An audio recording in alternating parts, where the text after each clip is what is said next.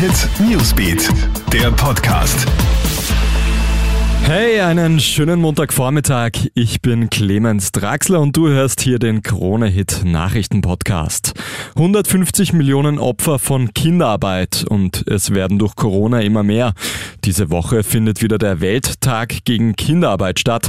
Hilfsorganisationen machen daher wieder auf die erschütternde Realität aufmerksam.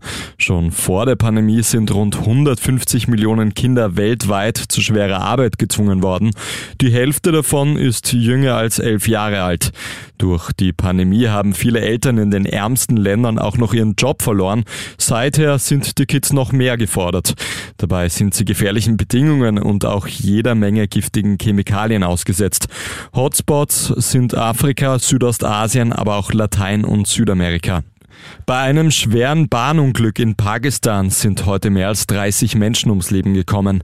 Aus noch unbekannter Ursache sind in der südlichen Provinz Sindh zwei Züge ineinander gekracht.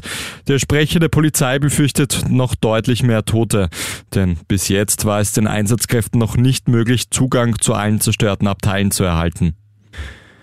Heute stellt die FPÖ die Weichen für die Nachfolge von Norbert Hofer. Das Parteipräsidium trifft sich bereits in der Früh. Möglicherweise legt sich die Partei dann heute auf Herbert Kickler als neuen Parteichef fest. Einen aussichtsreichen Gegenkandidaten gibt es zurzeit nämlich nicht. Zumindest wird aber ein Fahrplan für die nächsten Wochen festgelegt. Und die Stadt Innsbruck möchte jetzt eine Alternative zu den illegalen Partys am Innufer bieten. An verschiedenen Plätzen Innsbrucks sollen künftig Outdoor-Events stattfinden. Dabei sollen auch Betreiber der Nachtgastronomie mit eingebunden werden, um so einen Hauch von Club-Atmosphäre zu schaffen. Durch das Projekt soll einerseits die Sehnsucht nach dem Fortgehen besänftigt, andererseits regionalen Künstlerinnen und Künstlern eine Bühne geboten werden. Das war's mit deinem Update für heute, Montag früh. Noch mehr Infos findest du online bei uns auf KroneHit.at. Einen schönen Vormittag noch. Krone Hit Newsbeat, der Podcast.